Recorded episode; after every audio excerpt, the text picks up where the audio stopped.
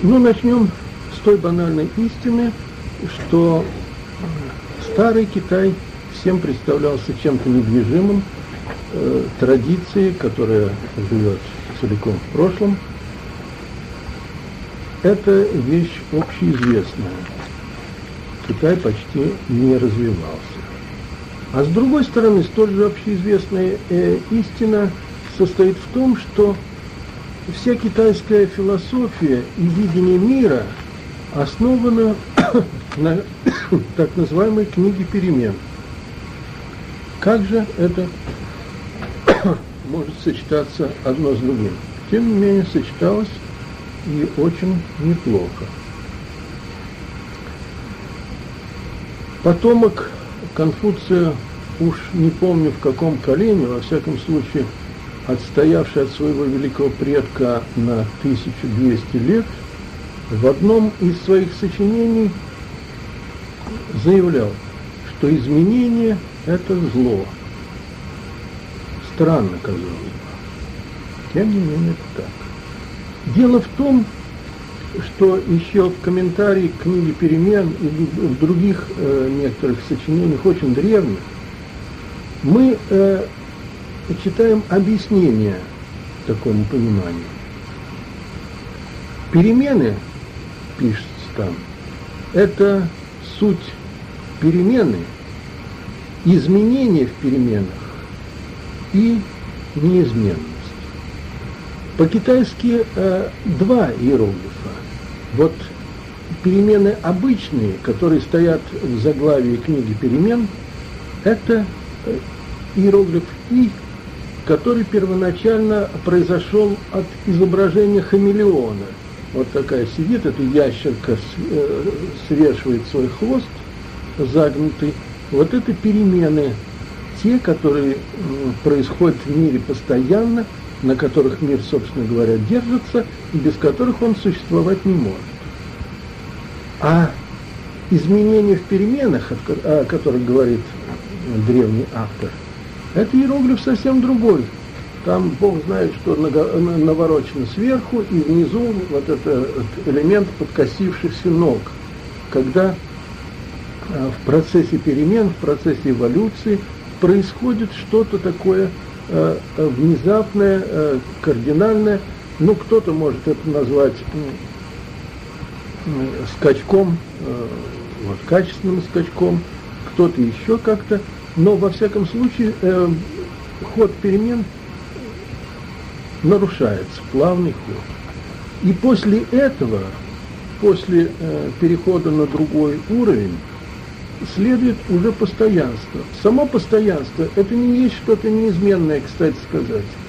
Если вы опять-таки возьмете этот иероглиф э, постоянства, тум, то увидите там ключ, как ни странно, движение – это постоянство в движении. В движении, когда э, сохраняется только что-то основное, какое-то э, ключевое качество или свойство, а э, изменения происходят, они накапливаются впредь до э, следующей перемены, до э, перемены бянь, нехорошей перемены, э, которая э, в конце концов наступает. Вот э, такое понимание перемен – существовало в Старом Китае. Китай, как мы знаем, всегда тяготел к прошлому. Это было а, понимание времени совершенно иное, чем у нас, у человека современного, и очень схожее с тем, которое было, оказывается, в Древнем Вавилоне. Вообще,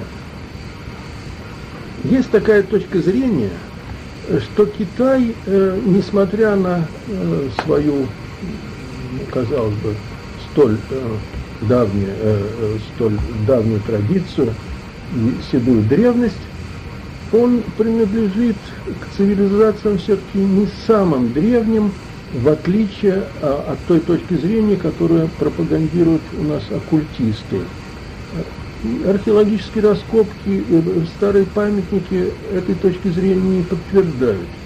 А, Все в Китае э, стало э, происходить где-то, ну, может быть, две с половиной тысячи лет до нашей эры, во всяком случае, и Шумер, и э, Махенджо-Даро, вот, цивилизация долины Инда, и Египет тем более, они древнее Китая. И есть точка зрения, что э, китайская цивилизация многим обязана вот этим цивилизациям э, ближневосточным. Во всяком случае, э, общение между ними не было закрыто. И известно, э, что появляются какие-то э, совершенно мудрые люди в, Китае, в древнем Китае, когда сами китайцы пребывали еще в состоянии дикости. Они учили китайцев многим вещам, а что-то для китайцев, для японцев и прочих так и осталось закрыто. Ну вот, например, такая вещь, как арочный свод. Вот так ни в Китае, ни в Японии нигде этого не было. С другой стороны, идолоукалывания не было на Западе никогда, есть только в Китае. Так что это присутствует. Но связи какие-то были. Американский ученый Дабс, э, человек очень э, такой дотошный, он раскопал одну очень любопытную историю. Когда парфяне, э, парфяне напали на Римскую империю, дай бог памяти, то ли это было, ну, в общем, где-то на рубеже нашей эры, э, по-видимому, чуть раньше. А, с ними воевал Марк Крас, известный, так сказать, э, э полководец, один из членов Триумвирата, э, который привел потом к созданию Римской империи. Крас был разбит – армия его была окружена, и часть армии пленена. И вот выяснилась странная вещь. По-видимому, по-видимому, конечно, очень трудно э, утверждать что-то с определенностью, по-видимому, часть э, плененных легионеров э, предусмотрительные парфяне поселили на восточных границах своей империи для того, чтобы те охраняли границы от китайцев и прочих варваров. И вот где-то в Таджикистане была такая крепость, а, которую китайцы никак не могли взять, были чрезвычайно поражены стойкостью ее защитников. Э, и вот выяснилось, что это как раз плененные римские солдаты. Потом китайцы договорились с ними, переселили их а, на границе э, Китая, опять-таки с уговором защищать уже границы Китая. И это поселение, которое по-китайски называлось Рим, оно просуществовало где-то до 6 э, века или до 7, до 8, вот так вот приблизительно до Танской эпохи. А, конечно, там уже сменилось множество поколений, и от римлян уже ничего не осталось. Осталось одно название, но тем не менее. А, когда европейцы стали посещать э, Китай регулярно, ну вот, э, в том числе российские миссионеры и другие, они обнаружили а, в городе Кайфыне, бывшей столице Китая, а, поселение евреев, которые тоже а, на евреев уже совершенно не походили, которые не, э, не помнили языка, и тем не менее утверждали, что они одно из тех колен Израилевых, которое пропало после Вавилонского пленения, и вот э, переселилось якобы в Китай.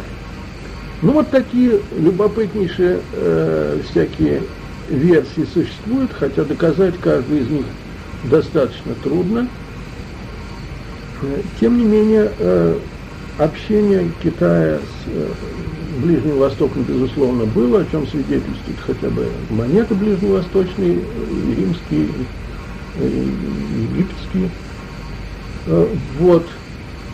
И э, есть точка зрения, что шести, э, вот это двенадцатиричное деление э, времени, э, 60-ричный э, годичный э, цикл, этот временной, когда все это делится на 60 лет, а якобы пришло в Китай с Ближнего Востока. Ну, э, сказать что-нибудь определенное трудно, тем не менее. В Китае э, были э, циклы, как я вам в прошлый раз уже говорил, э, пятеричные. То есть э, происходили, постепенно накапливались какие-то э, изменения в мировом эфире, э, происходил э, качественный скачок, и вот уже э, к, э, давлеющей в мире становилась стихия новая, предположим, было дерево, становился огонь. Э, к власти над миром приходил новый небесный владыка, один из пяти. Э, соответственно, э, менялось все. И китайцы, которые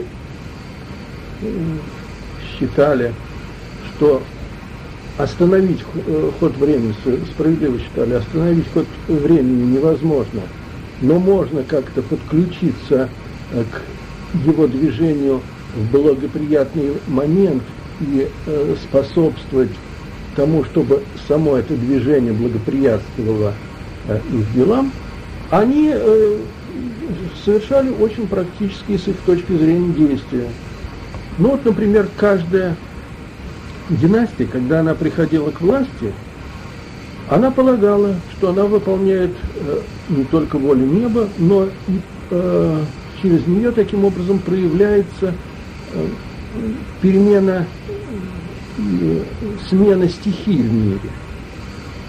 И старалась э, всячески как-то помочь дружественной стихии и, соответственно, получить от нее э, выгоду, и наоборот воспрепятствовать э, стихиям ей неблагоприятным. Ну, а если ничего не получалось, то считалось, что стихия выбрана неправильно, династия незаконная, э, и ничего, так сказать, ничего не жалеть. Вот когда объединитель Китая Цин Шухуан пришел к власти, он полагал, что покровительницей его династии является стихия воды. И он сразу же изменил все, э, все цвета, например, э, форменного платья чиновников, э, цвета, кругом все окрасилось в черный цвет.